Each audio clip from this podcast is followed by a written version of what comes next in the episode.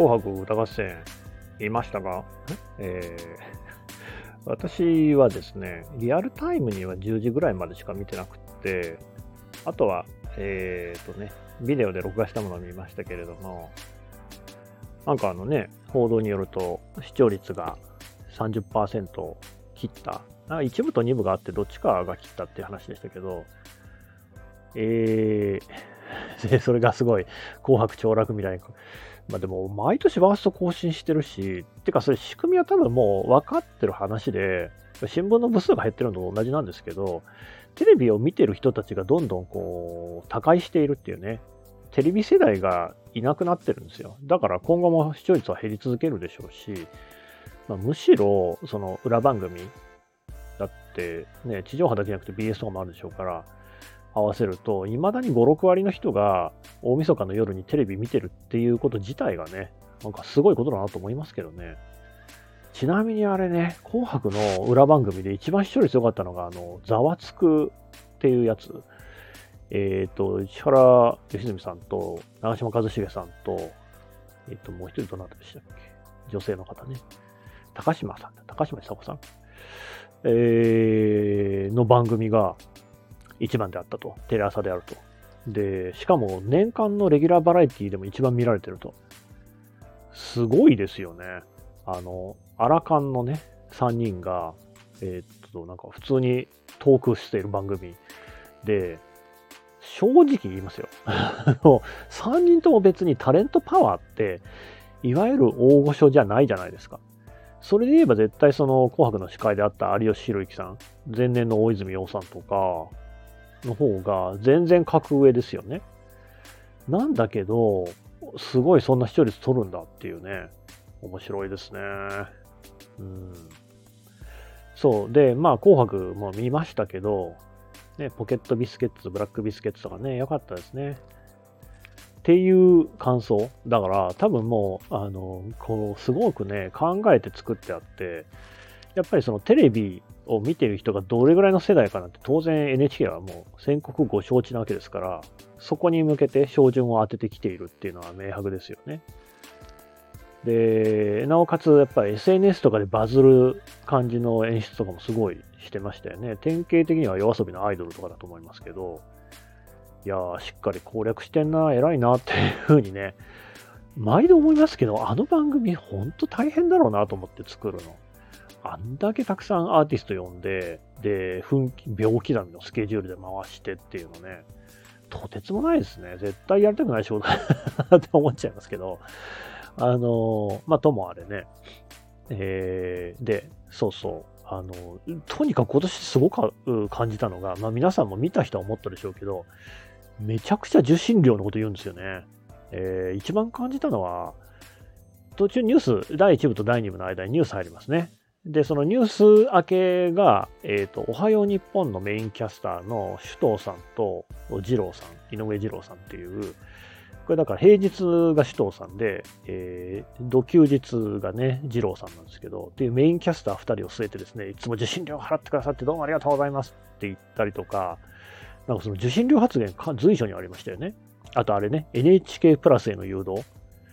あの、それで QR コードをドカーンって出してね。で、それでサイトが落ちちゃったっていうような話もありましたけど、いやー、なんでしょうね、あの、NHK の受信料及び、えー、NHK プラスへの誘導のすごい力の入れようね。あと番宣みたいなのもたくさんありましたしね。なんか、すげえなっていう。本来 NHK って受信料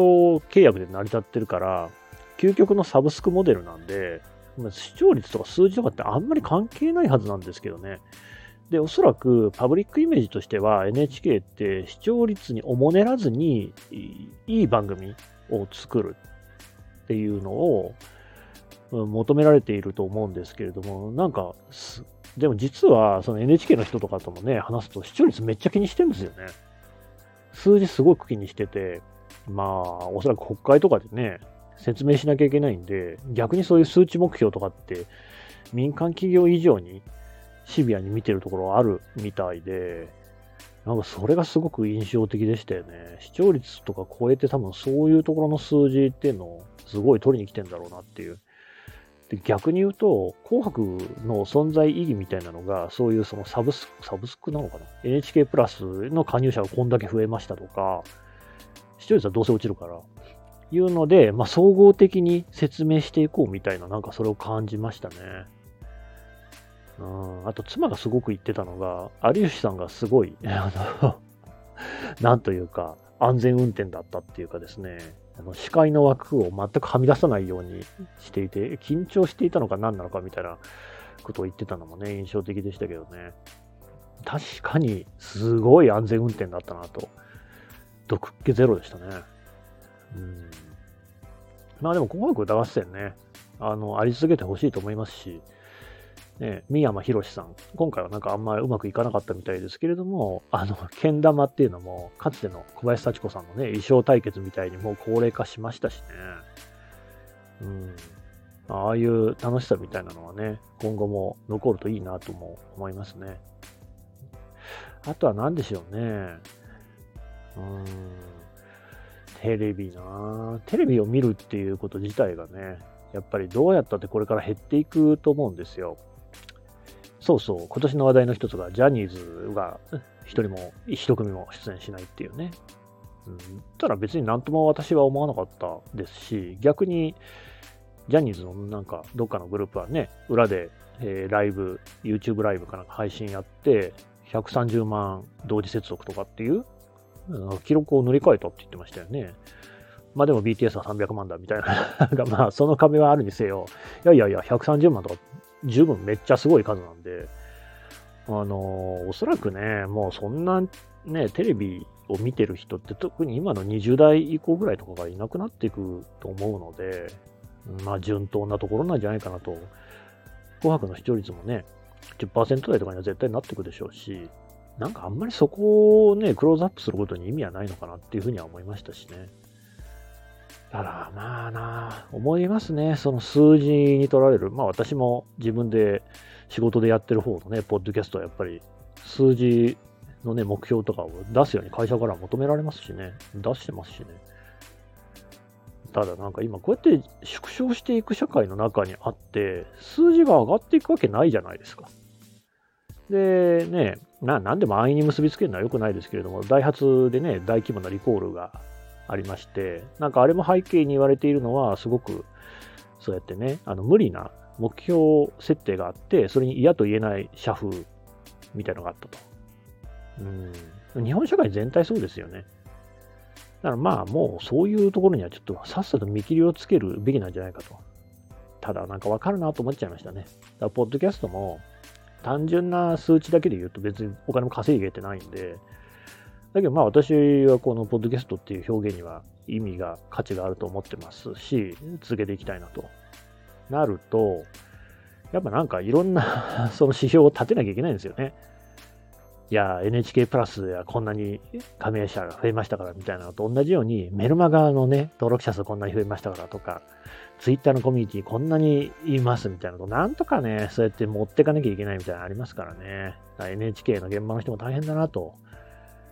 こう、ちょっと何か同情というか共感をしてしまった次第ですよね。うん、まあ、歌手の人たちにとってはね、相変わらずこう、見せ場であってほしいなというふうにも思いますしね。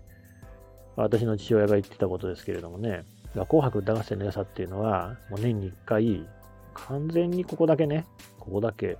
ここはすごく歌手が真剣になるんだと。もう、紅白に出れば、やっぱり食っていけるっていうね、そういう時代がありましたから、歌手にとってはね、あの、M1 に優勝すれば芸人が食っていけるみたいな話ですよね。えー、そういうその真剣な場っていうものそのものの価値があるんだっていう。で、まあ、紅白っていつからかそういう場所ではなくなったような気もしますけれども、まだいくらかは残ってんじゃないかなと思いましてね。うん。そういう舞台が残り続けてほしいですね。あと、水森かおりさんのドミノってあ来年もやるんですかね。石川さゆりさんもね、いつまでも歌い続けられるといいですけれどもね。はい。そんなことを思いましたよ。